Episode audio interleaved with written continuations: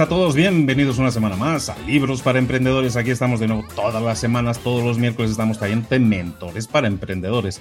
que es un mentor? Un mentor es una persona que ha recorrido un camino, que ha tenido una cierta experiencia en algo y que está dispuesto a transmitírtelo, a explicártelo, a darte tips, consejos, ideas que a lo mejor puedan servir como atajos, aunque eso del atajo no, no sirve tanto, pero nos sirve para tener ayuda para tener otra visión y a veces, muchas veces los emprendedores o los solo emprendedores pecamos de eso, de estar muy solos, ¿no?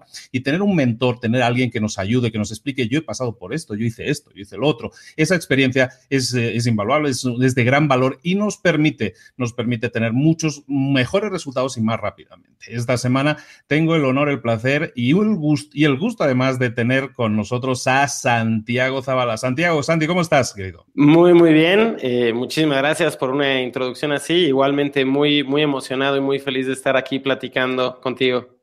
Santiago Zavala es eh, la cabeza visible, yo, ahora él nos va a explicar un poco más de todo eso, pero es la cabeza visible de una incubadora, aceleradora, una, una empresa, un, un, un lugar en el que si tú tienes una idea, puedes plantearles las ideas y estos señores tienen dinero y te lo dan y te ayudan a arrancar esa idea y arrancar ese negocio, lo cual que parece jauja, ¿no? Parece increíble. Santiago, eh, tú eres la cabeza visible entonces de una, de una incubadora que se llama 500 Startups en la versión Latinoamérica. Tú eres el líder para todo Latinoamérica, una, una, una incubadora que está lanzando, creo que estamos ya, acabamos la octava iteración, ¿puede ser? Es correcto, sí. Eh, digo, 500 Startups, nosotros nos vemos a nosotros mismos como un fondo primero, nos dedicamos a eh, recabar eh, capital privado y después de eso nosotros lo invertimos en, en una gran cantidad de proyectos que, que, son liderados por muchísimos emprendedores y emprendedoras. Eh, en Latinoamérica llevamos haciendo esto desde el 2011 y como dices, pues yo dirijo esta parte de Latinoamérica de habla hispana y desde acá hemos hecho 130 inversiones desde, desde ese momento, desde 2011. La mayoría de las inversiones que hacemos las invitamos a que pasen cuatro meses con nosotros aquí en la Ciudad de México y les traemos mentores y aliados, les damos seguimiento y hacemos una serie de actividades muy divertidas en esos cuatro meses y ya después los graduamos, pero seguimos obviamente siendo socios de, de todas esas empresas. Entonces, eh, en ese modelo que le llamamos de aceleradora, eh, es correcto, acabamos de terminar la octava generación de empresas. Cada generación tiene entre 10 y 20 empresas. Y para las personas que inmediatamente les empieza a brillar el ojito y empieza a decir, a ver cómo funciona, estos tienen dinero, cómo funciona. O sea, tú eres una empresa o tienes, estás captando capital privado porque hay gente que invierte en 500 porque cree que ahí hay una buena posibilidad de tener un beneficio. Entonces, para el que invierte, lo invierte porque eh, está seguro de que el proyecto funciona, de que la idea funciona, lo que, está, lo que está confiando es en tu mano, en tu mano mágica, que escoge los proyectos que probablemente tengan mejor pinta, tengan mejor interés para la gente que invierte, pero también para los proyectos que son invertidos pues es una, una, ayuda muy grande porque estamos hablando de una, en tu caso, por lo menos los números que se manejan eh, son de los más altos que yo conozco en, en, en Venture Capital para, para este tipo de arranques, ¿no? Claro, nosotros normalmente hacemos inversiones de 50 a 100 mil dólares en esta etapa eh, y, la realidad es que digo, cuando yo trato de voltear hacia atrás y pensar un poquito de lo que hacemos en el día a día, creo que esos recursos que aportamos son una parte que ayudan a que la empresa tenga los recursos para poder hacer una serie de cosas, pero me atrevería a decir que el valor que nosotros agregamos es más en ayudar a hacer esas cosas, ¿no? en entender cómo eh, a través de las 130 empresas en las que al menos yo he estado involucrado en la región, pues tenemos 40 que han fracasado y se seguro debí de haber aprendido algunas de las cosas que deberíamos de evitar, al igual que el resto de mi equipo. Y también vemos algunas que van muy bien y pues identificamos algunos patrones de cosas que han hecho bien esas empresas para estar donde están, ¿no? Entonces, yo siempre le digo a la gente, mira, el tema de invertir alinea nuestros objetivos y te da la gasolina para poder hacer una cierta cantidad de experimentos, ¿no? Pero el valor en esto es la suma obviamente del trabajo muy fuerte del equipo, que es siempre son los actores principales y, y, no hay duda de eso, pero también el nosotros traer alguna serie de mejores prácticas, de ideas, de sugerencias, que en conjunto todas esas cosas puedan poner a la empresa en una posición bien interesante. Es que si Santiago, si te digo una cosa, yo que yo ya llevo unos añitos en esto de emprendimiento, cuando yo leía, no, 50 mil dólares, digo, 50 mil dólares es mucho dinero, es mucho dinero. Normalmente para arrancar no se necesita tanto. Lo que sí se necesita y lo que está diciendo Santiago, y es súper cierto, es es ese acompañamiento. O sea, el hecho de que estés eh, pues prácticamente cuatro o seis meses con ellos, mm, eh, palpándolos en el día a día, te están trayendo mentores. Tienes reuniones semanales de seguimiento, es decir, no te dan el dinero, venga a ver qué haces, sino te están diciendo, esta semana tienes que, o sea, tienes que ir entregando cosas. O sea, eso es un proceso y que te vayan acompañando, eso realmente acelera, como ellos dicen, sus, tus resultados. ¿no? Entonces, el dinero está muy bien, el dinero en muchos casos puede eh, obnubilar a la gente, puede cegar a la gente. Es muchísimo dinero. Sí, es mucho dinero, pero la ayuda y sobre todo el liderazgo que te pueden dar para decirte ve por aquí, ve por aquí, lo que hablábamos un poco de mentores al principio, eso es el gran valor que yo también le, encuentro. Santiago, los números esos yo no los sabía de 40 fracasadas, eso es un 75% de acierto, no está nada mal. Eh, hasta ahora, ¿no? Evidentemente todavía va a haber muchas de esas 130 que, terminarán. Eh, digo, es un poco temprano como para tratar de ponerle un número. Pero el número inverso, que es el que te decía de 16 que van muy, muy bien, ese es el que para mí me siento muy orgulloso. estamos hablando arriba del 10% de empresas que estamos viendo en una etapa pre-semilla y que están ahora llegando a etapas de serie A, serie B, empezando a contemplar una serie C. Y, digo, te puedo compartir otros números, pero la verdad es que eh, nos sentimos bastante emocionados y, bastante felices con los resultados que hemos visto en el portafolio. Porque emprender se puso de moda, Santiago, pero la gente la gente se piensa que esto de emprender ahora, que agarras cuatro libros y esto es muy fácil. Y no es así. O sea, para los que ya llevamos curtidos un tiempo, sabes que, eh, como tú dices, un 10% es muy bueno, ¿no? O sea, hay que aplaudir a ese 10% porque no es normal. O sea, puedes tener 100 empresas y arrancar 100 ideas de negocio y a lo mejor te funcionen tres o cuatro y eso no es un mal resultado, porque al final lo que tú necesitas es que una te funcione y que, y que recuperes la, con ello todo, ¿no? El empuje de todas, pero son excelentes números, Santiago. ¿Cómo hace 500 para, pues, para seleccionar un proyecto? ¿En qué se fija para seleccionar un proyecto al que le vea ese truquito, esa cosa especial? Mira, evidentemente hay, una serie de factores muy grandes, ¿no? Este, y de hecho, ahorita que entremos un poquito a, a entrar a cada una de las razones y motivos y, y formas, pues te vas a dar cuenta que es un proceso bastante divertido, pero también con mucha complejidad. Nosotros la manera en la que hacemos la mayoría de nuestras inversiones, como te lo decía, es en este proceso de aceleración. Entonces, la manera en la que lo, lo, ejecutamos es que dos veces al año abrimos una convocatoria. Y en esa convocatoria, cualquier emprendedor o cualquier emprendedora puede venir y tocarnos la puerta y contarnos lo que está haciendo en un formulario, nos da una serie de información. Y justamente para el batch 8 nos aplicaron cerca de 850 empresas. Entonces es un volumen alto, ¿no? Entonces, para nosotros nos toma dos meses desde ese momento hasta que tomamos la elección de las empresas. Obviamente nos gustaría que tomara menos, pero no hay una forma en la cual podamos hacer un análisis profundo de todas estas empresas y tomar una decisión seria en menos tiempo, ¿no? Entonces, creo que eh, así de entrada, más o menos como la mitad de esas empresas que aplican muchas veces no tienen eh, una alineación con nuestra tesis de inversión, ¿no? Entonces, nuestra tesis de inversión son empresas de tecnología que utilicen Internet y móvil en algún formato para poder escalar, que evidentemente no sean empresas de servicios o que sean eh, una tienda, no sé, un restaurante, un hotel o algo así, ¿no? Entonces, esa primera mitad es muy fácil de, de, seccionarla y decir, oye, pues perdón, pero no soy el fondo correcto para ti, probablemente hay otros, ¿no? Porque todo tipo de emprendimiento es difícil, todo tipo de emprendimiento puede tener grandes eh, frutos al final y no digamos, no decimos que son mejores o peores, pero no son en las que nosotros nos, enfocamos, ¿no?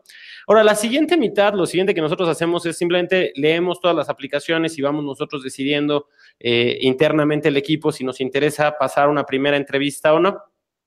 Yo me atrevería a decir que las cosas que pasan en una primera entrevista normalmente, si yo tuviera que decir como muy sencillo qué es lo que tienen, tienen una cosa bien importante y que, y que me va a, dar mucha eh, curiosidad de escuchar tu opinión de esto, por lo que lo primero que yo estoy buscando no solo es, de todo el mundo te va a decir en el equipo, ¿no? Pero yo en específico lo que estoy buscando en el equipo es consistencia, ¿no? Una cierta coherencia entre las cosas que me están platicando. Creo que para mí, los que normalmente no voto para pasar a una siguiente entrevista son los que me dicen, encontré una gran oportunidad aquí y me fui para allá. Eso es yo lo primero que estoy tratando de entender, ¿no? Que simplemente, oye, ¿sabes qué? Estoy tratando de emprender algo que requiere construir una aplicación móvil y entonces lo que fui, fui, conseguí socios que saben construir eso, ¿no? O que, o quizá si quiero hacer algo comercial, pues fui y conseguí un mentor, un advisor que me puede ayudar a complementar la parte que no tengo, ¿no? Entonces, eso es lo primero. Lo segundo, y ya de ahí empezamos como a, entrar la parte que es un poco más complicada, porque es ya cuando pasamos a las entrevistas, pues lo que estamos realmente buscando es gente con la cual podemos resonar eh, en, cuestión de cómo estamos volteando a ver el reto que están tratando de construir, que cuando les preguntamos qué es lo que han hecho y nos platican lo que han hecho, pues vemos un, progreso a, a través del tiempo y pues poco a poco vamos como que llevando esa lista a un número más pequeño. Normalmente en esas entrevistas llegamos a un número como entre 30 a 50 empresas y ya con esas pasamos ya una, una, cantidad de tiempo un poquito más fuerte, ya vemos los números, entendemos los márgenes, tratamos de entender lo, lo que han hecho y cómo están viendo hacia el futuro eh, y ya de ahí tomamos una decisión, ¿no? Entonces, yo siempre le, trato de decir a la gente, si hay una cosa en la cual eh, me gustaría ver como, como más, más profundidad, es simplemente en ese tema de coherencia, de como emprendedor realmente decir, oye, si estoy haciendo esto con la seriedad que requiere el emprendimiento y, tratando de invitar a otros socios y tratando de tomar el riesgo que van a tomar los primeros empleados, los primeros clientes, etcétera, pues realmente tomarlo con ese, con ese carácter de decir, bueno, voy a ser muy coherente y, muy serio en darle ese, profesionalismo de decir, bueno, no me voy a distraer, no me voy a poner a hacer otras cosas, etcétera. Es totalmente cierto y, tiene toda la coherencia del mundo al final que, tengas un equipo balanceado, ¿no? Llamémoslo así, balanceado en el que, en el que no, no, es que se juntaron tres amiguitos y porque son amigos se juntan y ya está, ¿no? Y eso va a funcionar, ¿no? Sino tiene mucho sentido que un equipo balanceado eh, lo sea porque se han tomado esas decisiones, sean conscientes de las carencias que tienen, de las oportunidades de decir, ¿sabes qué? Nos falta alguien fuerte en este, en este rango de, skills, ¿no? De habilidades y con eso sí podemos eh, tener un equipo potente, ¿no? Es, es, básico tener un equipo, uno, sí, y es básico tener un equipo potente, dos. ¿Qué pasa, Santiago? Sí, y, y me viene a la mente esta idea, estás filtrando, tienes esas 30, 50 empresas que te quedan para llegar a las 10, 15 finales hay empresas que pueden tener una idea fantástica, pero el equipo puede ser un desastre, ¿no? O sea, están desequilibrados y dices, o, corrigen esto o, no, esta empresa no sale o esta idea no sale, pero sin embargo la idea es buenísima. ¿Qué pasa en esos casos? ¿Ya te dedicas de alguna manera a hacerles ahí un coaching, decirles, oye, ¿qué te parece si a lo mejor piensas en esta, en esta opción o en esta idea que te propongo? ¿Hay, hay posibilidades o, todavía ahí no metes baza hasta que realmente no están en tu, en tu fase de training? Mira, me encantaría, ahorita te contesto eso y recuérdame tantito adelante que hablemos de una cosa que me parece un poco triste de todo este proceso y que yo creo que es bastante importante poderla compartir. Pero contestando esa pregunta, hasta el día de hoy, la verdad es que hemos hecho un trabajo relativamente malo en eso. Eh, cuando nos aplican 850 empresas, nosotros somos cinco personas, pues a veces eh, realmente le terminamos dedicando más tiempo a las empresas que sí seleccionamos y trabajar con ellas. Eh, pero justamente eso es algo en lo que hemos estado trabajando muy fuerte los últimos meses y justamente dentro de dos semanas lanzamos la convocatoria para el próximo batch y la promesa que queremos hacer en este siguiente batch es poderle dar retroalimentación a todas las empresas que apliquen y realmente generarles valor. Entonces, estamos diseñando justo lo que estamos trabajando ahorita y de hecho vamos a estar trabajando gran parte de Semana Santa aprovechando que, hay menos distracciones este, en, generar y terminar de, de afinar algunos de esos procesos, pero realmente creemos que sí hay una necesidad muy fuerte de hacer eso que acabas de decir.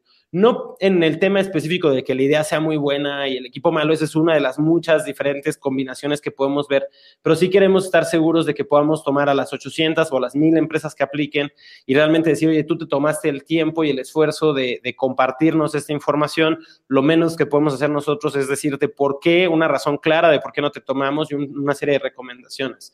Lo cual, pues hacerlo en esta escala no es nada sencillo, pero estamos trabajando muy fuerte en eso, creemos que hay mucho valor y también parte de lo que queremos hacer a la larga es poderles dar seguimiento y tres meses después o seis meses después volver a tocar nosotros a ellos la puerta y decir, oye, ¿cómo vas? ¿No? Entonces, estamos trabajando fuerte ahí por voltear un poco el chip y, aumentar. O sea, sí, sí me atrevo a pensar que ahorita lo más fuerte y lo más valioso que hay en el ecosistema emprendedor pues tienen que ser los emprendedores, ¿no? Y las emprendedoras. Entonces, eh, creo que tenemos todos como aceleradoras, incubadoras, gobierno, academia, eh, fondos, eh, absolutamente todos, pues siempre tratar de, subir la barra del de, valor que tratamos de generarle a este ecosistema, pues porque se lo merecen realmente, ¿no? Y eso es dar valor, ¿no? Al final cada uno eh, cada uno escoge la ruta, todos estamos en este mundo del emprendimiento tocando, ayudando al final porque creemos que es un camino, podemos incluso hablar, desarrollar eso, creemos o yo creo personalmente que es el gran camino a escoger, ¿no? En un mundo cada vez más tecnificado, cada vez más, más lleno de sistemas automatizados. eh, la creatividad, el, hecho de que tú seas muy bueno haciendo alguna cosa mecánica no va a tener valor, entonces necesitas ser creativo y la creatividad expresada a través de la creación de empresas, que al final una empresa es crear una, una ayuda para solventar un problema de una persona, eso es básico, ¿no? Entonces estamos muy de acuerdo en eso. Pero eh, hay algo, algo, Santiago, todavía dándole vueltas a esto de las 800 empresas. Te voy a ser honesto, yo he sido crítico a veces con el tema de las incubadoras aceleradoras precisamente porque hay gente, a mí me ha tocado, yo de talleres en, vivo en varios países, y me ha tocado, pues, por toda Latinoamérica, de hecho es un poco, estamos compartiendo ahí público, y me ha tocado lo siguiente, gente que ha ilusionadísima ha llamado a la puerta de 500 o, ha intentado un Y Combinator, ¿sabes? todas estas cosas, y y de alguna manera han dedicado meses de trabajo a intentar entrar y no han conseguido entrar. Y yo he visto mucha gente, es un poco el American Idol, ¿no? Que la gente que va a hacer el casting American Idol va con toda la ilusión del mundo de, ser el gran cantante y cuando le dicen que no, se lo toman como un no definitivo, ¿no? Hay mucha gente que, pues que tiene una autoestima que a lo mejor no está lo suficientemente alta y no aguanta ese golpe, ¿no? Y yo creo que eso es algo que tú debes ser muy consciente. Me, me encanta que estés ya trabajando en el tema de retroalimentación para captarlos de nuevo, 20 para la próxima. Claro. Pero, pero es algo que realmente está pasando, porque de 800 pasan 15, o sea, hay que ser honestos, ¿no? Eh, ¿Qué pasa con toda esa gente? Claro, y de hecho justo digo, lo que te decía que me recordaras de una parte triste, pues es justamente esta, ¿no? O sea, tú lo puedes ver quizá como desde esa eh, perspectiva eh, de fuera y a mí me toca verlo desde dentro, ¿no? A mí me toca un día donde mi tarea de, tres o cuatro días es mandar 815, 820 correos que dicen que no, ¿no? Y no es fácil, ¿no? Este, y hasta el día de hoy yo me había querido justificar un poquito pensando que eh, e, ese mes que le dedicaron a aplicar a nosotros, como mencionas, y toda esa ilusión, pues de alguna u otra manera les ayudaba también a entender las cosas que a nosotros nos preocupan, qué les preguntamos y llegar a esas respuestas, aunque no hayan entrado, pues les genera valor. Y que lo sigo creyendo, pero creo, como, como te decía, que todavía tenemos que subir esa barra y decir, hagamos un poco más, ¿no? Y, definitivamente es algo que vamos a seguir haciendo y haciendo y haciendo.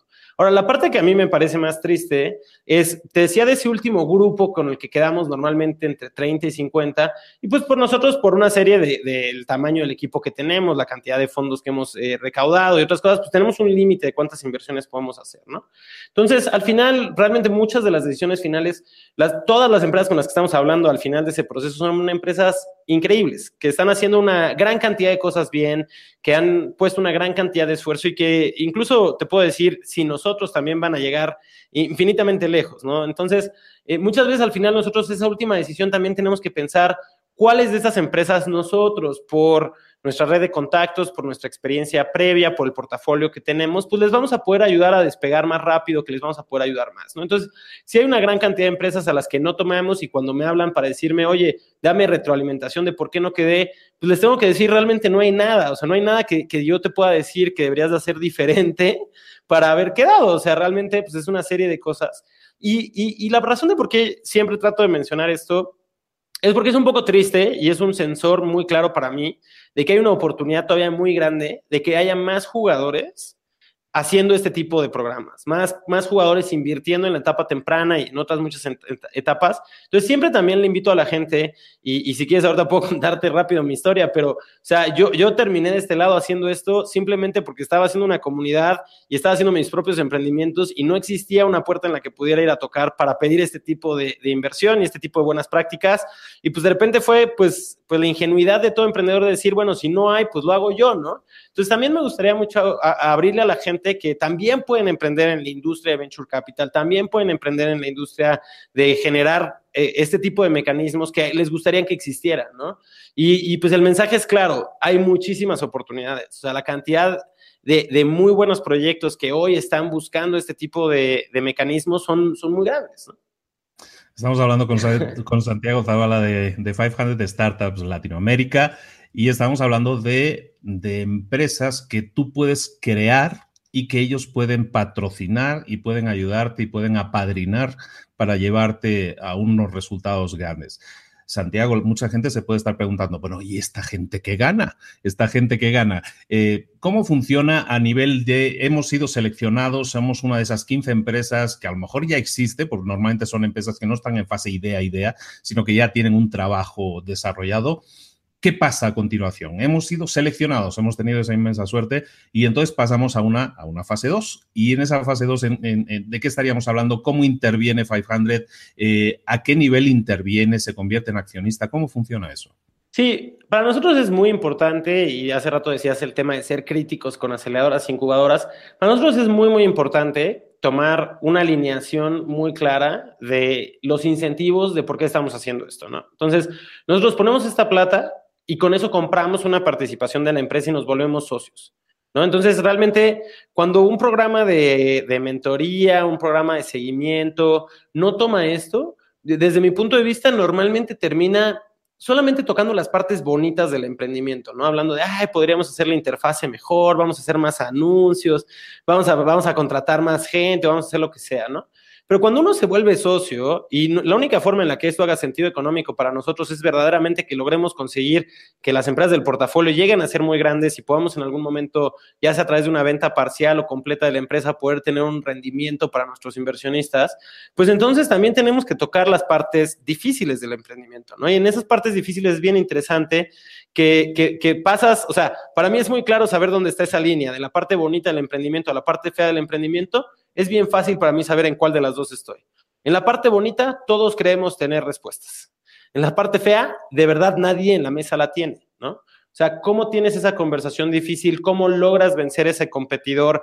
¿Cómo logras optimizar estos recursos? O sea, realmente en esa parte, o sea, y, es ahí donde en verdad, o sea, nosotros no llegamos como maestros o como senseis a decir, oh, deberías de hacer esto. Más bien nos sentamos a decir, ¿cómo le hacemos? ¿No? Este, y realmente digo, cuando volteo a ver las partes difíciles del emprendimiento, en verdad solo las tocas cuando tienes algo que ganar, ¿no?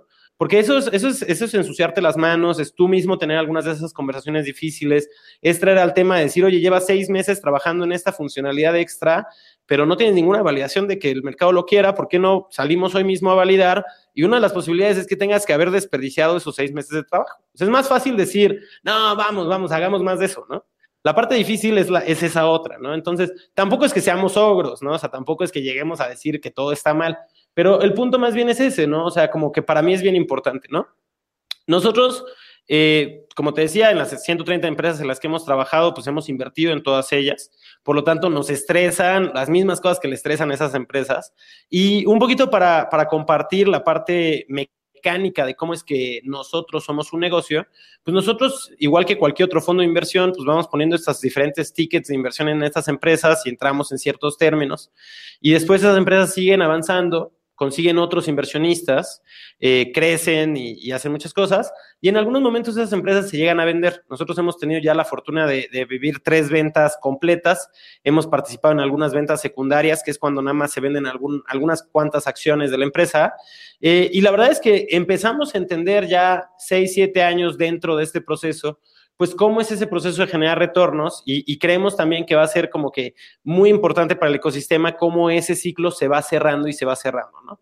Eh, justamente anunciamos la semana pasada que en la ronda B de Yogome, que es una de las primeras empresas en las que invertimos de mi primer fondo, nosotros vendimos 25% de nuestra participación en esa empresa y con eso regresamos ocho veces el fondo completo. ¿no? Entonces la gente que invirtió en nosotros vio ya un retorno de inversión grande y seguimos todavía teniendo un porcentaje de, esa inversión, ¿no? Entonces, eh, ese es el tipo de cosas que nosotros estamos tratando de generar. Creo que es importante que, que, hablemos de estos temas y que no, ni los tratemos de dejar simplemente como que, ah, pues, pues esos fueron mis números, pero se acabó, sino que realmente hablemos de esto porque la intención de todos los que estamos llegando a esta mesa es hacer negocios, ¿no? O sea, esta idea que a veces algunas personas eh, critican de que el emprendimiento parece un juego, pues puede parecer para algunos, pero para los jugadores serios definitivamente no. Oye, y hablando de este tema que has mencionado así un poco lateralmente, has hablado de tres empresas que se han conseguido vender, es lo que se llama un exit, ¿no? Normalmente le están llamando un exit. Eh, esa es una de las cosas que yo critico mucho porque siempre entiendo que, a lo mejor no es el caso, pero quiero que tú me lo desarrolles. Eh, el feeling que tenemos muchos desde fuera es que una incubadora acelerada, te lo digo porque a mí me llegan los restos, los restos de gente golpeada, ¿eh? pero eh, mucha gente tiene la impresión, no es que ellos lo que buscan es el éxito, ellos están buscando un éxito, realmente no buscan el, crecimiento de la empresa, sino buscan de alguna manera hacer, darle lustre, poner bonita la empresa para que sea muy vendible, venderla y salirse rápido. ¿Qué, ¿Qué, opinas tú de eso, de esa idea? Porque si mucha gente me la comparte. Yo, en parte, he visto fondos de inversión que sí se dedican a eso. Entonces, ¿qué, qué opina Santiago Zavala de eso? Mira, yo creo que al igual que hay buenas startups y hay malas startups y hay buena gente y hay mala gente, pues también hay jugadores buenos y hay jugadores malos de este lado, ¿no? Eh, como bien habrá algunos que están tratando de hacer eso, que yo le llamaría tratar de hacer un flip, ¿no? Es entrar, comprar barato, vender caro. Este, pues también hay otros jugadores y creo que, que ahí nos eh, nos meteríamos nosotros a definirnos como que nosotros estamos más bien tratando de generar valor y el evento de liquidez va a venir en cualquier formato, ¿no? Eh, el ejemplo que te estoy dando de Yogom es un ejemplo que sucede sin tener un evento de una venta completa de la empresa. Entonces nos demuestra que realmente no, no, nos deberíamos de preguntar tanto como en todos los eventos de inversión que hay en Latinoamérica, y estoy seguro que por allá también, eh, todo el mundo habla, oye, pero ¿y si va a haber salidas? ¿Quién va a ser el comprador? Y otras cosas. Y es como, para mí es bien sencillo. Si construimos empresas que le generan valor al, al, al, a la industria y crecen porque hacen un buen negocio, últimamente vamos a encontrar la respuesta a esa ecuación, ¿no? Y, es un, buen ejemplo el de repente poder ver estas ventas secundarias. Entonces, ahora, ¿qué es lo que sucede? Y un poco mi opinión de dónde viene esta, esta crítica que tú estás diciendo. Creo que viene un poquito de dónde han estado los manejadores de ese capital y de dónde vienen normalmente, ¿no? Y una cosa que a mí me parece un poco frustrante es a veces voltear a ver que la mayoría de la gente en la industria que está invirtiendo en empresas de tecnología de ese estilo viene o de la banca o de private equity, ¿no? Donde justamente las mecánicas en las cuales muchas veces se genera valor es lo que tú estás diciendo. Entonces, a mí yo lo que quiero, y, un poquito conectándolo al, al, tema anterior que mencionábamos del proceso de aceptación dentro de la aceleradora, pues realmente es que haya más gente manejando capital para invertir en startups que realmente haya hecho negocios en Internet, ¿no? O sea, yo programo, sé programar, me encanta programar, he puesto una gran cantidad de sitios en Internet, sé hacer publicidad en línea, hice mis propios emprendimientos, he estado en el proceso de desarrollo de producto. Entonces, a mí me parece un poco sorprendente y un poco a, tu punto y quizá abstrayéndolo un poquito más, ¿cómo es que hay tanta gente en esta industria que maneja capital sin haber tenido esa experiencia de primera mano, ¿no? Imagínate que yo viniera contigo a pedirte que invirtieras en un fondo de bienes raíces. Y cuando me preguntaras, oye, ¿qué experiencia tienes en bienes raíces? Te dijera, no, nunca he construido un edificio, nunca he comprado un terreno, eh, la verdad me costó trabajo rentar mi casa. O sea, obviamente no invertirías en mí, ¿no? Entonces, como que yo creo que hay una necesidad muy fuerte de que todas las personas que están volteando a ver a esos vehículos, pues empiezan a preguntar seriamente, oye, ¿qué experiencia tienes tú de hacer negocios como los que estás mencionando que vas a querer invertir. Porque si no eres capaz de entenderlos de fondo y, conocer y tener expertos a tu alrededor de los retos que se van a encontrar, realmente va a ser muy difícil, ¿no? Nosotros por eso en la aceleradora y, en la relación que tenemos muchos años después con todas las empresas, pues realmente tratamos de traer gente que es experta en operaciones, gente que es experta en haber manejado otras empresas, en haber desarrollado productos que hoy son usados por muchísimos clientes y usuarios, gente que tiene experiencia en infraestructura, en pagos, en fraude, en marketing en línea. Y esas son las cosas que comemos todos los días, ¿no? O sea, los temas que todo el tiempo estamos hablando es eso, ¿no? Y si hay un cambio fuerte en el algoritmo de Facebook, lo platicamos. Y si hay una nueva tecnología con la que puedes hostear nuevas plataformas, e, ese es el tipo de cosas que a nosotros nos emocionan. Venimos de ese mundo y, y, por lo mismo creo que esas otras aceleradoras o incubadoras que pudieras tener en mente y que, y que seguro son diferentes a las que yo tengo, pero o sea, se comportan muy similar, pues tienen ese, ese, ese problema que no tienen esas palancas, ¿no? O sea, no tienen, no, no pueden poner la mano en el volante y, cambiar el, el, el, giro de las cosas. Y entonces lo único que pueden hacer es eso, porque es quizá de donde vienen y pues no es tan saludable para el ecosistema emprendedor, creo yo. Excelente. Como comentábamos, estamos hablando con Santiago Zavala de, de 500 Startups Latinoamérica y estamos hablando de de tener ideas, de llevarlas a la práctica, de pasar a la acción, que es algo que comentamos habitualmente en el podcast, y, al final de tener esa idea de darle vida, de darle vida, no tener, tú tienes una idea y esa idea tiene que solucionar el problema de una persona. Eh, lo que estamos hablando aquí son de herramientas. Recuerda que la idea al final necesita de herramientas para hacerse una realidad. Si tú tienes esa idea y crees en ella y crees que realmente soluciona el problema a un grupo suficiente de gente, pues ahí probablemente haya un muy buen negocio y probablemente haya gente como Santiago que te vaya a escuchar. Santiago, eh, 800, no, 130 empresas después. Eh, ¿Cómo es la relación con las empresas que llevan ya muchos años? ¿no? Porque estamos hablando de que las primeras, o sea, tú entras ahora en el batch 9 y vas a tener una relación directísima con Santiago y su equipo. ¿Qué pasa si yo ya llevo 3, 4 años? Esta gente me deja abandonado. ¿Cómo estás? ¿Cómo cuidas esa relación? Porque al final con 130 empresas no creo que sea muy fácil ya manejar tantas bolas en la, en la ecuación, ¿no? Claro, eh, la respuesta ahí es un poco como una mezcla de varias cosas, ¿no? La primera es que durante esos cuatro meses desarrollamos una relación bastante fuerte, ¿no? Porque pues estamos en la misma oficina, nos conocemos, salimos a eventos sociales, eh, todo el equipo, pues todo el tiempo estamos interactuando de diferentes formas. Entonces eso hace que esa relación pues continúe así por mucho tiempo, ¿no? O sea, realmente tenemos una relación donde por, por un canal de mensajería podemos rápidamente mandarnos un mensaje, hacer una pregunta directa, nos conocemos lo suficiente como para no tener que que, ponerle muchos como que eh, decoraciones a una mala noticia. Y entonces normalmente tenemos una relación bastante directa de esa forma con, con todo el mundo, ¿no? Eh, la otra cosa que nos ayuda muchísimo a, esto que mencionas es que seguimos invitando a esas empresas de regreso, ¿no? Eh, las actividades que tenemos en la aceleradora están abiertas a todas las empresas graduadas del portafolio y gente que trabaja en sus empresas, ¿no? Entonces, si tenemos una charla de marketing, pues algunas de esas empresas pues todavía mandan gente para acá. Evidentemente eso escala para la gente que se queda en la Ciudad de México, pero pues muchos de ellos regresan a otros lugares de Latinoamérica o el mundo y con ellos te diría que la relación es un poco diferente para cada quien y la ponen las empresas, ¿no? Hay algunas empresas que han levantado ya una serie semilla, una serie A, una serie B, tienen un consejo de administración donde están esos inversionistas, hay un par de independientes y pues ya son empresas de 50 a 200 personas, ¿no? O sea, ya son un, vehículo muy diferente en el cual tampoco tenemos ya tanta experiencia, ¿no? O sea, la realidad es que en lo que nos hemos enfocado en experimentar es cómo creces de 3 a 20 a 50 personas y, y, sí es diferente los retos que tiene una empresa de, de 0 a, 20 que de 20 a 50, que de 50 a 200 y estoy seguro que aprenderemos mucho de ver algunas de ellas llegar de 200 a 1000 y, mucho más. Eh, entonces, un poquito con esas empresas, ellos ya saben en qué somos expertos y nos buscan cuando nos necesitan para algo y diría que es una relación muy saludable y con mucha comunicación alrededor de eso. Hay otras que tenemos que a veces han crecido muchísimo y no han levantado mucho otro capital, ¿no? Entonces, un caso, por ejemplo, de eso es México Destinos, una empresa que ganó el año pasado el Premio Nacional Emprendedor. Los aceleramos cuando eran cuatro o cinco personas, hoy son casi 100 y no han recibido capital de nadie más, entonces, pues a nosotros nos toca estar un poquito más ahí en esa relación, ¿no? Eh, y hay otras empresas que pues quizá han tenido retos y han fracasado o están todavía en ese, en ese valle de la muerte que es complicado y pues tratamos de estar lo más cerca y lo más disponibles para ayudarles tanto como se pueda, ¿no?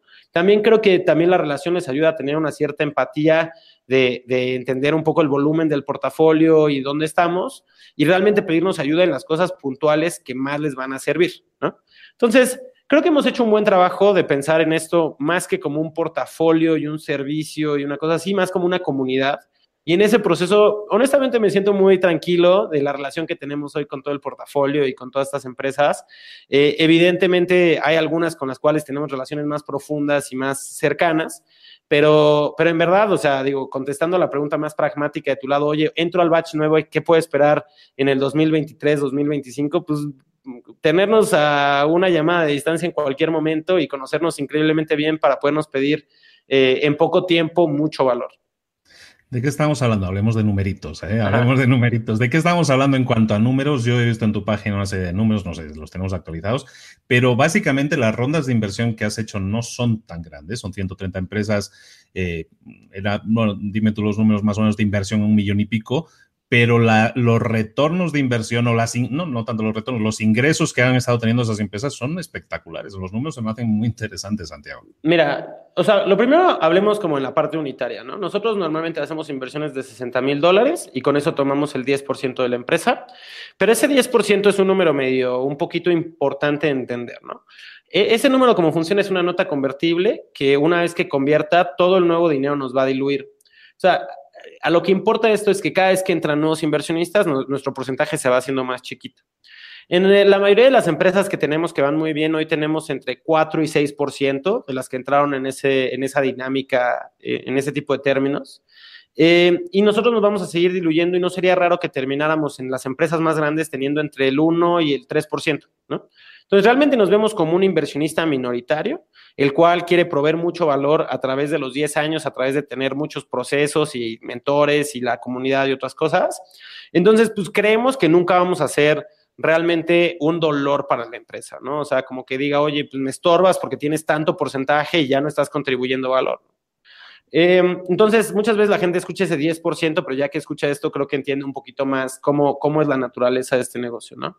Ahora, hablando de los números del portafolio y las cosas que me hacen emocionarme mucho de, cómo vamos hacia arriba y hacia adelante eh, como ecosistema completo, y pues yo tengo la ventanita a ver lo que es nuestro portafolio. Eh, de las top 20 empresas en las que invertimos hasta el día de hoy, que son las que te digo que han crecido ya estos números donde quizá ya están en una etapa que ya es la que sigue, eh, ellos han levantado cerca de 140 millones de dólares en conjunto después de nosotros, de otros inversionistas. Algunos de ellos nosotros los presentamos para que esa relación existiera a través de una gran cantidad de cosas entre demo days, intros que hacemos por correos y muchas otras cosas que hacemos para que suceda. No todos, evidentemente. Este, y esas mismas 20 empresas eh, vendieron 200 millones de dólares el año pasado, ¿no? Entonces creemos que es un, un portafolio que está pues realmente en una posición donde por un lado tienen ese, flujo de caja que les permite tener cierta visibilidad hacia adelante, que tiene crecimiento, que tiene márgenes. No todas estas empresas están en ese flujo de caja con números positivos. Es normal a veces crecer en pérdida, es parte del proceso de, de este tipo de negocios que son tan buenos que quieres crecer más rápido de lo que te permite tu flujo de caja y para eso levantas capital. Eh, y del otro lado, también tienen capital que les permite también llenar un poquito esos huecos, ¿no? Entonces, creemos que es un portafolio que no, no, se, no se va a ver afectado eh, si se le atora una ronda de inversión, porque pues bajas la velocidad y con el flujo de caja pues te mantienes ahí, que no se va a ver afectado por cosas macroeconómicas como las elecciones en Colombia, en México y varias otras cosas este año. Y entonces pues mucho del trabajo que nosotros tenemos es seguir eh, aprendiendo del proceso de hacer startups, eh, entender cuáles son las razones por las que fracasan las empresas y tratar de evitarlas, cuáles son las razones de por qué tienen éxito y tratar de motivarlas y tratar de encontrar más gente que quiera, que quiera ser parte de esta comunidad, ¿no? O sea, tanto de, eh, de que apliquen y les podamos ayudar en todo ese camino, eh, como te decía, agregando más valor, como las que últimamente entran al portafolio. ¿no? Me encanta, me encanta. Los nuevos espectaculares de aplauso, es de aplauso. Te felicito por ello.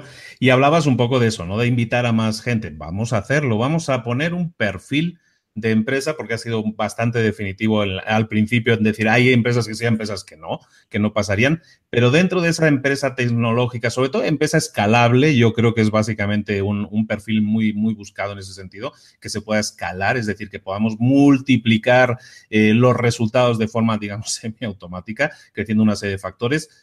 ¿Qué tipo de empresas podemos decirle eh, tú deberías estar aplicando, tú debes estar presentándote a 500? Mira, a mí eh, la, respuesta suena un poco como muy fumada, pero, pero ahorita la, aterrizo. Lo que nosotros estamos buscando son empresas que, que, no tengan una relación lineal entre sus esfuerzos y sus ganancias.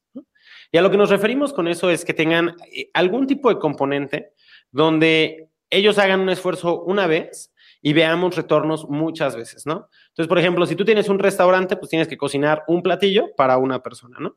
Yo lo que estoy buscando son empresas que pudieran cocinar el platillo una vez y dárselo a muchas personas, ¿no? Cuando tú utilizas cualquier herramienta, digo, ahorita estamos usando Hangouts, ¿no? Por ejemplo, entonces Google programa una vez Hangouts y pues se lo entrega a todo el mercado. Ese es el tipo de cosas que yo quiero. Eh, normalmente la manera más fácil de hacer esa escalabilidad, esa, esa parte no lineal, pues es a través de entregar tecnología, ¿no? Pero hay otros, eh, hay, algunas cosas que requieren, no sé, eh, redes de personas de, de, alguna manera para utilizarlas, para tener esa relación escalable. Hay algunas otras cosas que tienen que ver simplemente con, con la manera en la cual eh, generas un negocio, o sea, hacerle un, un, cambio, un negocio que te permita tener eso.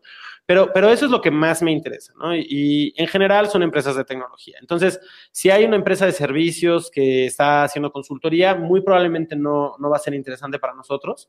Entonces, normalmente estas son empresas de producto, pero nosotros encantados de ver todas, ¿no? O sea, incluso las 400 que no van a cumplir con nuestra tesis, pues les vamos a tratar de escribir, no están en tesis, pero ver si conocemos fondos que están en su industria. Entonces, yo le trataré de decir a todo mundo, si está emprendiendo y le parece interesante, pues que toque nuestras puertas, porque en verdad, o sea, todo el equipo acá hemos estado en los zapatos de alguien que está empezando y queremos más y más poderles proveer valor a todos, ¿no? Entonces, en verdad, nos gustaría saber de todo el mundo.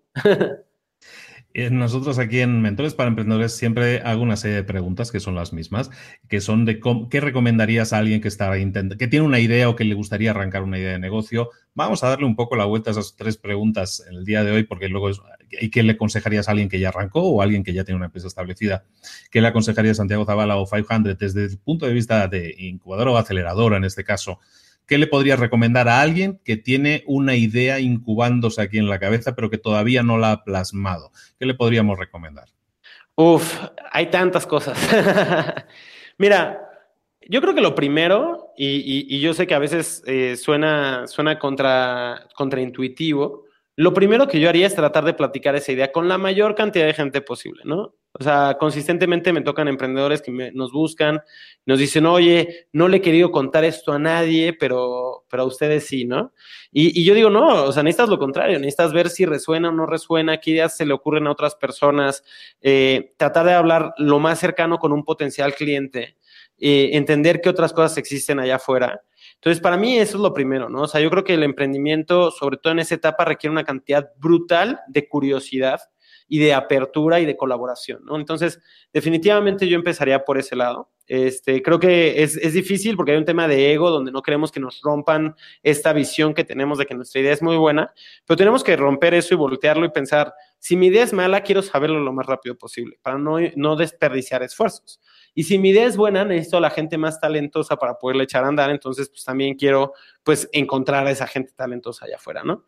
La segunda cosa, y, y esta es así, algo que a mí me encanta, me encanta, me encanta hacer, lo trato de hacer con cierta frecuencia para probar algunas tesis de inversión que a veces estamos buscando cosas, es tratar de generarle ese valor al cliente final sin haber tenido que hacer mucho, ¿no? O sea, eh, si dices, ah, es que a mí se me ocurrió una página que le ayudara a músicos a hacer tal cosa, pues llámale a un músico y dile, oye, yo te voy a ayudar manualmente a hacer tal cosa, ¿no? Porque en el proceso de hacerlo y de darle ese valor, aprendes muchísimo, ¿no? O sea, consistentemente veo que equipos que quizá llevan seis meses, un año, dos años pensando una idea y otras cosas, y hacemos ese experimento y aprenden más en uno o dos días de lo que habían aprendido a veces en uno o dos años, ¿no? Eh, para los que quizá eh, les resuene eso como un área de oportunidad interesante, hay un evento que se llama Startup Weekend, que se los recomiendo brutalmente a todo mundo. Es un evento donde llegas el viernes, compartes este tipo de ideas. Eh, no tienes que compartir la tuya si no te, no te llena, pero yo recomendaría que sí, al punto anterior. Y se forman equipos alrededor de las ideas que más le gustan a todos los participantes y durante 48 horas haces esto, ¿no? Y es valiosísimo. Y entonces creo que, creo que esas dos son, son suficientes. Este, haría muchas otras cosas, pero, pero creo que definitivamente esas son dos así fuertes. En Startup Weekend yo creo que hay un organizador que conoces muy bien, ¿no? Me parece. Sí. Eh, tenemos la idea, la hemos validado, lo estoy totalmente alineado contigo en eso, y, la hemos arrancado. Y pues como el papel lo aguanta todo Santiago, en la, en la teoría, el papel, la servilleta, lo que sea, donde diseñamos nuestra idea, vamos, era fantástica y eso nos iba a hacer millonarios y íbamos a vender mil millones de copias en China. Pero la realidad es un poco diferente y eso no escala tan fácil o, los principios son duros, digamos así, ¿no? Digamos así, los principios son duros que le podemos recomendar a alguien que ya arrancó con toda la ilusión del mundo, con el momentum que dicen los, los americanos, con ese arranque, con ese ímpetu, y de repente se ve frenado por un golpe de realidad, que es que a veces la cosa no es tan fácil como parecía. ¿Y ahí qué hacemos? ¿Qué hacemos? ¿Qué le podemos recomendar a alguien que esté en esa situación? Arrancó y se da cuenta de que, de que hay problemas, de que, yo qué sé, que las ventas son más difíciles de lo que parecía, que el producto no se mueve tan rápido. En definitiva, hay mil problemas que pueden suceder. ¿Qué le podemos recomendar a alguien en esa situación? Uf, yo creo que esa es la parte difícil del emprendimiento, ¿no? Yo creo que es ahí donde realmente se prueba eh, un poquito el carácter de cada quien y, y, los, un poquito como la terquedad sumada con la, con la visión y, la pasión por lo que está haciendo, ¿no? Eh, evidentemente yo tengo muchos días de ese estilo eh, y los he tenido los últimos siete años haciendo el fondo, los he tenido dentro de cada una de las relaciones con las empresas con las que trabajamos y, y como que hay algo dentro de mí que me que he ido poco a poco generando un músculo de resiliencia que me permite en esos días, pues, pues, relajarme un poquito, decir no es el fin del mundo, este, voltear unos pasitos para atrás, pensar en una meta que sigue y, concentrarme en esa siguiente meta, ¿no? Eh, y yo, yo eso es lo que le recomendaría a la gente, ¿no? Como que definitivamente eh, creo que es un músculo que se va entrenando, ¿no? O sea, no, no, no puedes salir hoy y correr un maratón si nunca has corrido tienes que haber hecho algunos cuantos entrenamientos antes para, para pues, ir desarrollando los músculos y también la resistencia eh, mental un poco, ¿no? Entonces, creo que si, si alguien está en esa situación y no se siente que tiene las, las herramientas para poder afrontar el reto que está enfrente, le recomendaría poner en pausa ese proyecto y hacer emprendimientos más pequeños, ¿no? O sea, ser parte del emprendimiento de alguien más y, vivir ese, ese proceso, ¿no? Eh, a veces le digo a la gente, para mí, o sea, al igual que tú vas y encuentras ropa de diferentes tamaños, talla chica, mediana y grande, pues igual los emprendimientos son iguales, ¿no? O sea, organizar un evento una vez, como volverte un voluntario en Startup Weekend y organizarlo una vez, pues te requiere aprender a vender, ¿no? Porque necesitas marketing para conseguir vender 50 boletos o venderle un patrocinio a un patrocinador. Requieres un tema de operaciones para poder saber que la comida llega a tiempo. Ahora, si te vas y te, lanzas a organizar un congreso de 5 mil personas, pues requieres las mismas habilidades, pero multiplicadas como por 100, ¿no? Y si te mandas a hacer una startup de tecnología que va a estar, eh, va a ser el Uber de la organización de los eventos, donde alguien oprime un botón y tú le llegas y le armas el evento, pues es como el congreso multiplicado todavía por 100, ¿no? Entonces, quizá quieras empezar por, por un reto que, te sientas del tamaño y de la energía como para poderlo, poderlo ver, ¿no? Y la otra cosa que, le recomendaría muchísimo a cualquier emprendedor que esté en esa situación, también es ir tratando de entender un poquito qué, ingredientes le echas a la ecuación, ¿no? Si le echas a la ecuación eh, incertidumbre, eh, escasos recursos económicos, eh, competencia muy grande, una meta muy lejana, y arriba lo sumas con dormir poco, comer mal y estar eh, y no tener con quién hablar, pues es una ecuación muy mala, ¿no? Si del otro lado eliges, como decía, un reto del, tamaño, pues también lo complementas con comer bien, con hacer ejercicio, con dormir bien, con meditar, con tener una buena comunicación con amigos y familiares para poder tener eh, eh, una buena relación con tus socios, pues esa ecuación es, es infinitamente mejor, ¿no? Entonces, muchas veces pensamos que estamos en ese desierto solos eh, y en la situación que estamos. Cuando la realidad es que estamos muchas veces con la oportunidad de invitar a mucha gente a ser parte de ese proceso eh, y podemos cambiar la ecuación, ¿no? O sea, para mí, cuando me siento súper, súper, súper mal, salgo a correr, ¿no? Este, no, no me tomo 20 cervezas, ¿no? O sea, porque, porque sé, sé, que el resultado de las 20 cervezas no es que me voy a sentir mejor, pero si salgo a correr, me voy a sentir mejor, ¿no? Entonces, como que es, es importante. Es excelente el comentario y es básico el equilibrio, ¿no? El equilibrio, muchas veces perdemos el mundo de vista, literalmente perdemos el mundo de vista y nos centramos tanto en, en eso, en eso es obsesivo, es el emprendedor es obsesivo por naturaleza y, perdemos el mundo de vista. Entonces buscar ese equilibrio, ese balance, eso me parece, me parece brutal como, como consejo, es lo firmo, lo suscribo, o sea, para mí el tema mi familia, yo hablo mucho de mis hijas y todo eso, porque a mí son el centro de mi vida. O sea, la, verdad, necesitas para cualquiera de ellos de que, quieran emprender, necesitas ese, tipo de, equilibrio de, de, tu yo persona con tu yo emprendedor. O sea, de ahí tiene que haber dos partes y es un poco Géminis en ese sentido, pero tienes que hacerlo. Estoy completamente de acuerdo. Oye, Santiago, y otra pregunta que hago siempre es, si tú ya tienes una empresa, tú ya arrancaste, ya pasaste este, este valle de la muerte que mencionabas, ¿no? Este, lo he leído ya en varios libros, me gusta mucho el nombre. pasaste el valle de, de, la muerte y llegaste a esa meseta en la que ni subes ni bajas, estás más o menos obteniendo unos resultados ¿Y qué le podemos recomendar a alguien que esté en esa parte de decir, yo ya para qué me muevo? Si ya más o menos mi empresa va funcionando, si yo ya no necesito ganar más, si yo con lo que tengo ya es más que suficiente, si a mí que me explicas de tecnologías nuevas, si a mí ya me funciona lo que yo tengo, ¿qué le podemos recomendar a gente? Porque es muchísima gente que nos escucha que está en esa situación, que está diciendo, nah, estas son historias de, jóvenes, yo ya estoy donde estoy y eso no, soy inamovible, ya estoy donde estoy, estoy sentado en una roca. Yo le, batallo mucho con toda esta gente precisamente porque creo que están un poco ciegos a todo lo que está pasando alrededor, ¿no? Pero, ¿qué le podemos aconsejar desde tu punto de vista? Mira, yo creo que, a ver, eh, hay, hay diferentes aristas a esto, ¿no? Pero si, si es el caso que mencionas y es una empresa más tradicional, donde alguien dice, no, pues yo ya estoy bien, la realidad es que he consolidado esto, pues como que a esa, esa gente a veces le pregunto un poquito cómo se sentirían hoy sin su smartphone, ¿no? Sin su teléfono de, cabecera, ¿no? Y, o sea, este dispositivo que hace 10 años no teníamos, hoy es imposible imaginarnos no tenerlo, ¿no? Entonces, hace 10 años no hubiéramos podido pronosticar la cantidad de cosas que haríamos en este dispositivo.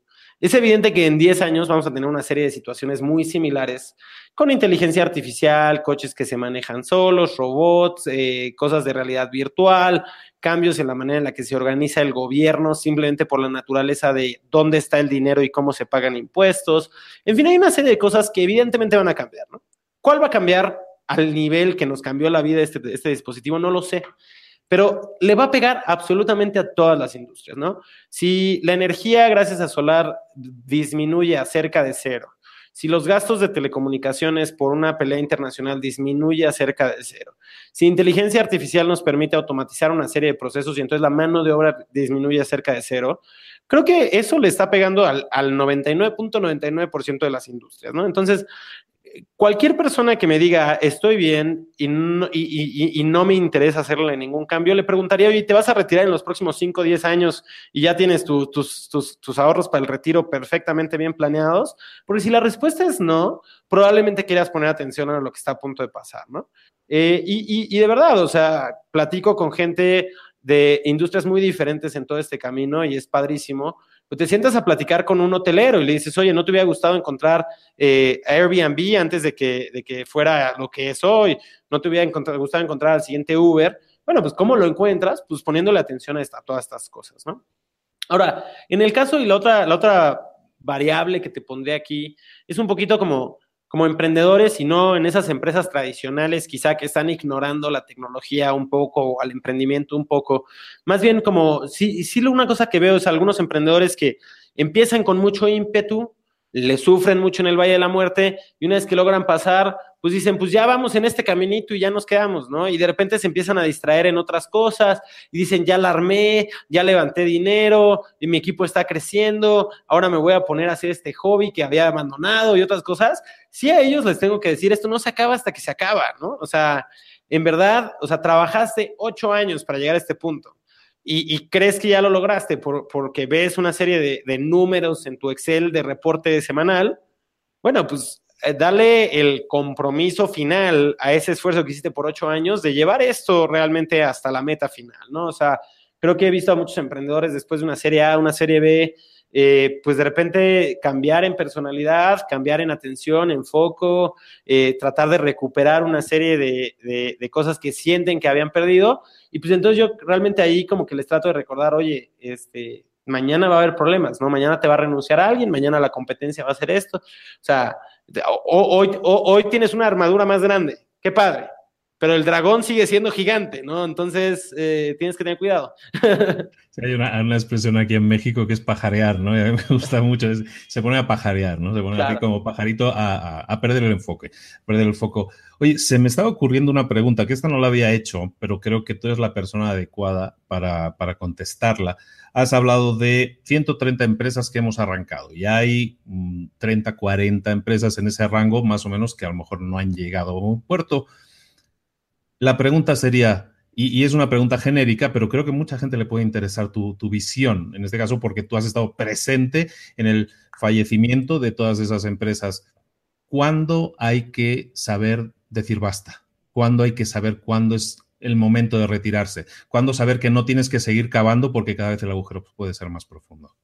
Uf, es, una pregunta bien difícil, ¿no? Yo creo que es diferente para cada quien.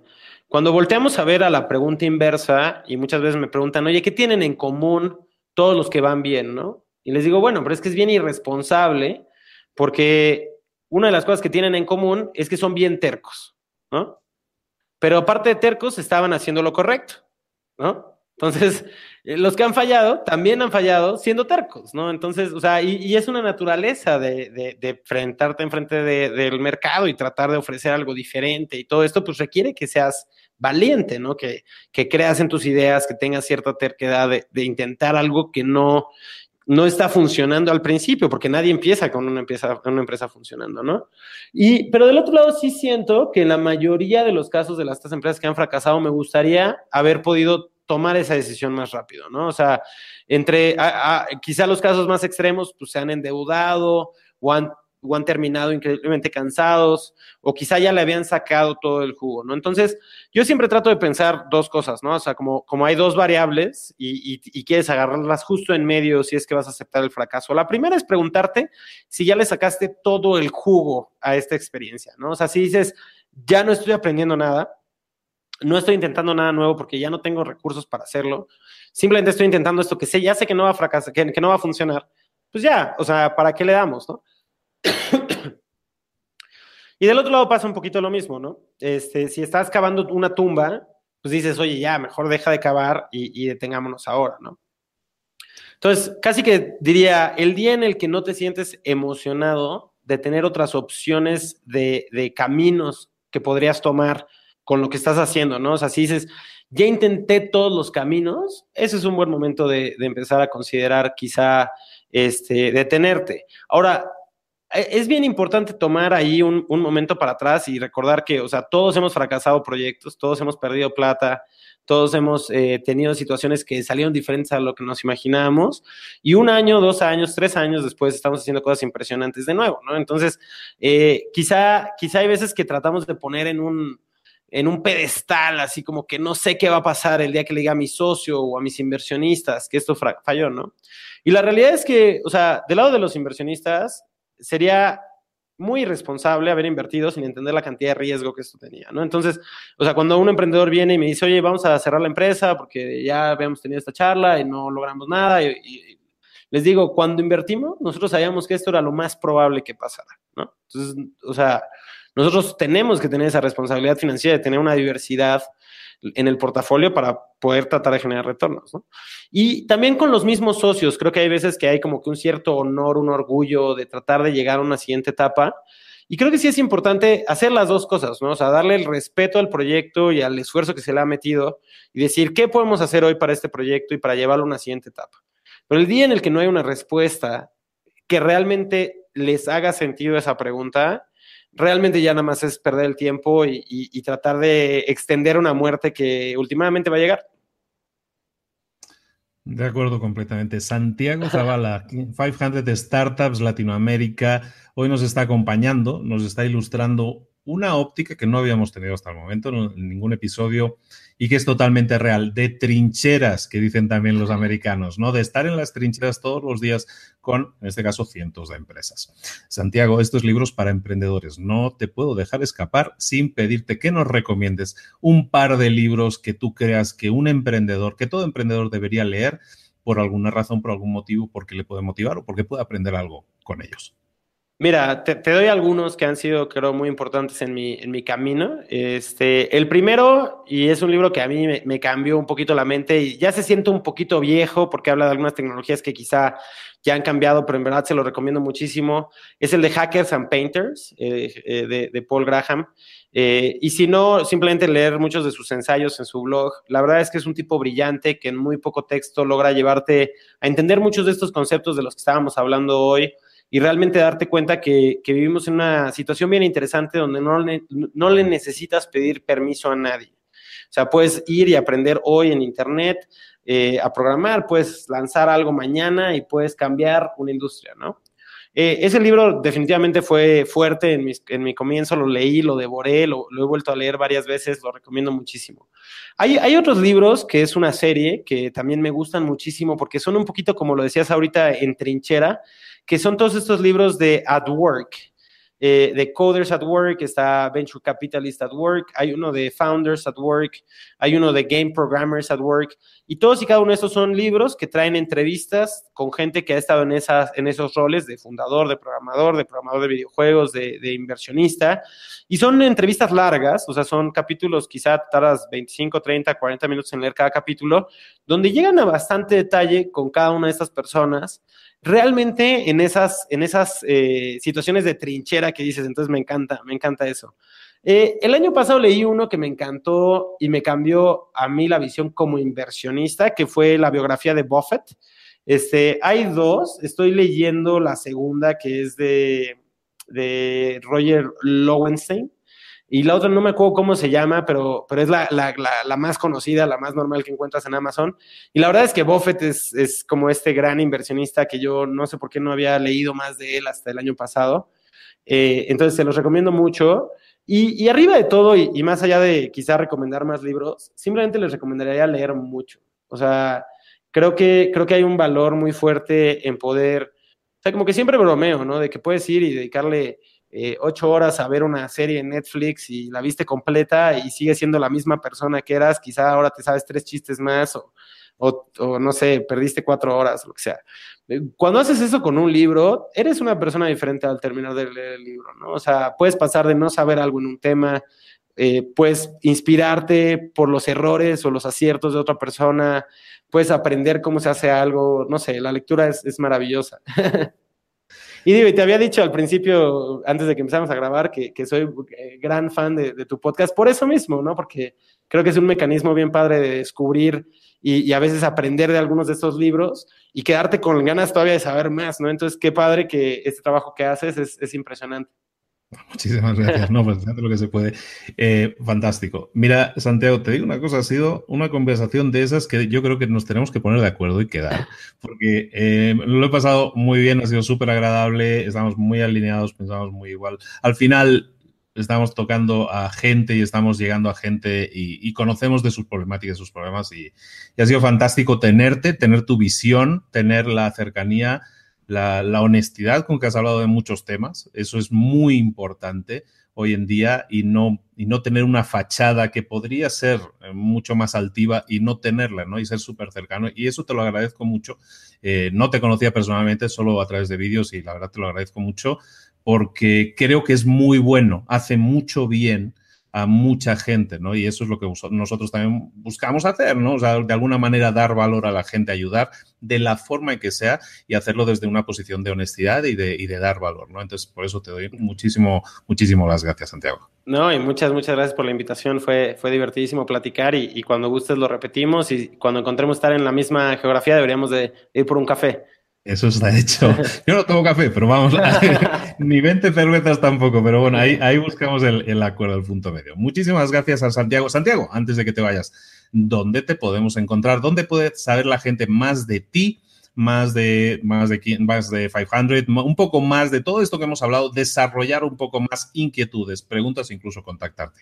Pues fíjate que he estado, en un periodo medio de estar más en el tras bambalinas trabajando en algunas cosas. Antes tenía un video podcast que lanzaba un video todos los días, entonces pueden buscarlo en YouTube y ver una versión un poquito más joven de mí. Este, eh, eh, si buscan Santiago Zavala en YouTube lo van a encontrar y creo que esa es una manera muy rica y espero pronto estar eh, lanzando muchos más videos. Fuera de eso, en mi, en mi Twitter yo creo que es un buen lugar, es arroba defect. Este, y ahora estamos haciendo algunos otros esfuerzos eh, interesantes en los cuales vamos poquito a poquito generando contenido. Eh, uno de ellos es un, repositorio de noticias de tecnología que se llama esquina.co. Este, si quieren entrar ahí, tenemos noticias este, y pueden co contribuir noticias y votar por las que les gusta que estén más hasta arriba, eh, justamente en todos estos temas de emprendimiento. Así que ahí también es un buen lugar para que podamos vernos y discutir algunas noticias. Perfectísimo. Bueno, pues hoy hemos tenido a alguien que está, la, frase ha tenido éxito, ah, está en las trincheras, que está en el día a día eh, batallando con emprendedores, que les está ayudando precisamente porque es parte de esas empresas, se convierte en parte, en socio, pero en parte activa de las empresas y no solo pone dinero, sino que pone conocimientos, apoyo y dirección algunas veces a cosas que a veces la gente, como decíamos, también pajarea, ¿no? Entonces, eh, eh, es un tema interesante, es un tema interesante el de las eh, aceleradoras, el de las incubadoras, y es un tema que deberías investigar. Como Santiago ha comentado, mm, ni 500 es el único, ni hay esas dos o tres grandes incubadoras que las hay. Hay muchísimas opciones hay opciones de gobierno, hay muchas opciones en las que tú puedes conseguir un apoyo económico, pero recuerda que el dinero no lo es todo en ese sentido, la idea es fundamental y el enfoque, pasar a la acción, validar el mercado. Han salido muchas pinceladas muy interesantes en la conversación de hoy que te aconsejo que anotes porque ahí, ahí básicamente están todas las claves que tú tienes ahora sí que desarrollar. Están los títulos de los capítulos, empieza a escribir tu propio libro, pero ahí tienes la, la estructura del libro completita, completita. Muchísimas gracias Santiago por tu tiempo, por estar con nosotros y esperemos que no sea la última. Muchas gracias a ti. Un abrazo a Santiago, un abrazo al, DF. Y nosotros, como siempre, en Mentores para Emprendedores te estamos trayendo gente que te ayuda a tener una visión diferente o te ayuda a ver las cosas de manera diferente. Espero que hoy te haya servido de mucho. Como siempre, muchísimas gracias. Notas del programa aquí abajo, si lo escuchas en el podcast, si lo ves en YouTube, aquí tienes las notas, los links al, a los libros, los links a las páginas de, de Santiago, todo lo que se ha mencionado tienes en las notas del programa.